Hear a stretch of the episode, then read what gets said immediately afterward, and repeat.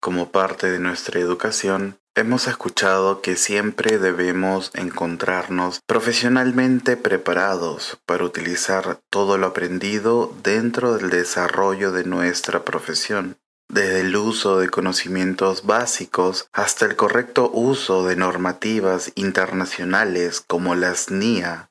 Pero, ¿qué es lo que entendemos por normas internacionales de auditoría?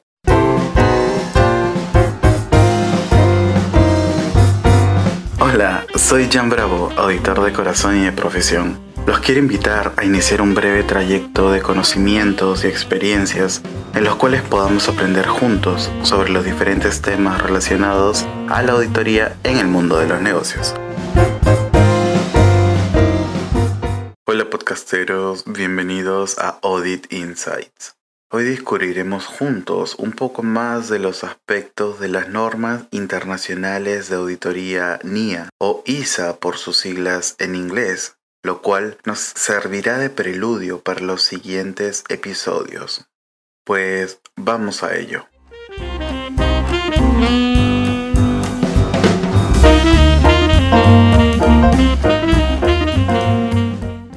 Como hemos podido conocer en el episodio anterior, el origen de las bases de la NIA se originaron en los años 70 como resultado del esfuerzo de la búsqueda de una estandarización global de las metodologías de auditoría y aseguramiento de la información financiera.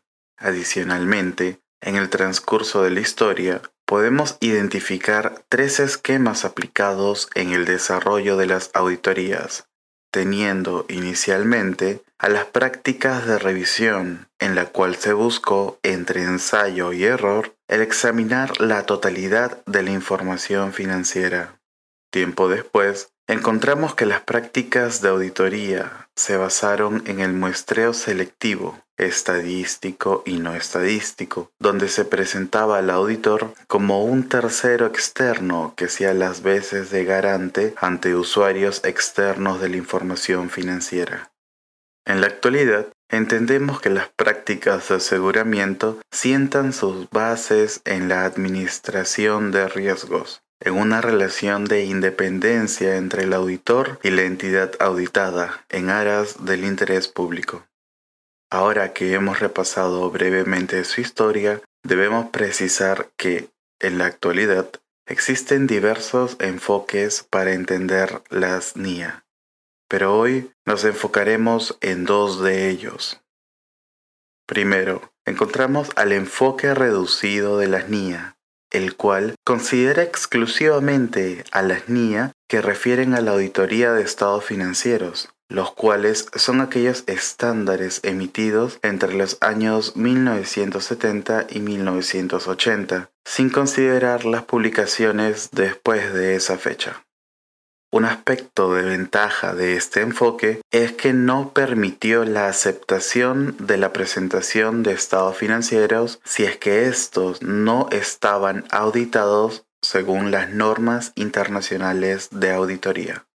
Seguidamente encontramos al enfoque amplio de las NIA, el cual se presenta en las últimas ediciones del Handbook emitido por el IAASB y responde a compromisos de seguridad razonable y a compromisos de seguridad limitada, los cuales son, primero, fundamentos, segundo, estándares internacionales sobre el control de calidad, tercero, las normas internacionales de auditoría como tales, las cuales se clasifican en seis grupos.